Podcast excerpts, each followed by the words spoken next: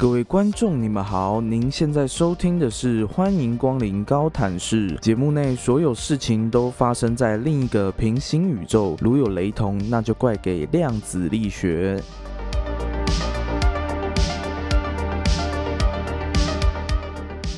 节目一开始，很快的先带您了解目前高潭市的缺水情况。目前的状况仍然较为不乐观。一开始在今年二月二十五日时，水情灯号为减压供水的黄灯，也就是在离峰时段降低管线的供水；而在今年四月一日开始进入减量供水的橘灯，主要影响一千度以上的用水大户。工业用户将减供五至二十趴，而医疗或性质特殊者不在此限，像游泳池。洗车、三温暖、水疗业以及其他不急需用水的业者减共二十趴。而在四月十七号，水利局的官方脸书也说明了，目前公司立游泳池以及包含加油站附设洗车场、自助洗车场等在内的洗车业者或服务将全面暂停供水。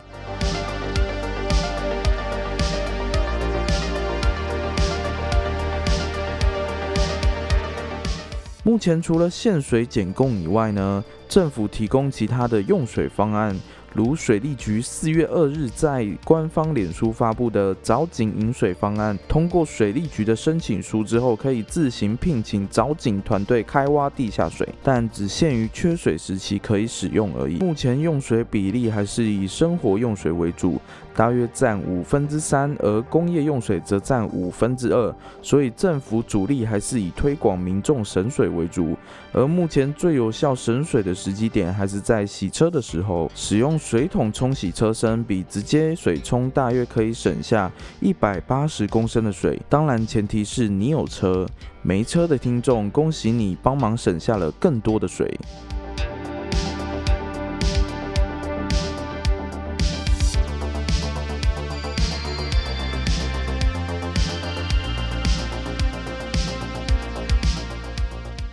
而距今为止，上一次较严重的旱灾发生在六年前，也就是二零一五年的一月至六月。当时高潭市于五月实施第三阶段限水，每周五是高平溪流量来决定次周是否停水。从以往旱灾的发生以及高潭市的气候表现看来，只要我们撑到五至九月这段较长的下雨月份，缺水的情况应该会比较和缓一点。以上就是关于高潭市目前用水相。相关的一些概况，如果想知道更多关于高谈式的大小事，可以直接订阅或追踪我的频道跟广播电台。无论你在 YouTube、Apple Podcasts、Spotify 或是 IG，都可以留言告诉我，你还想知道关于高谈式的哪些事情。就这样，我们下次见。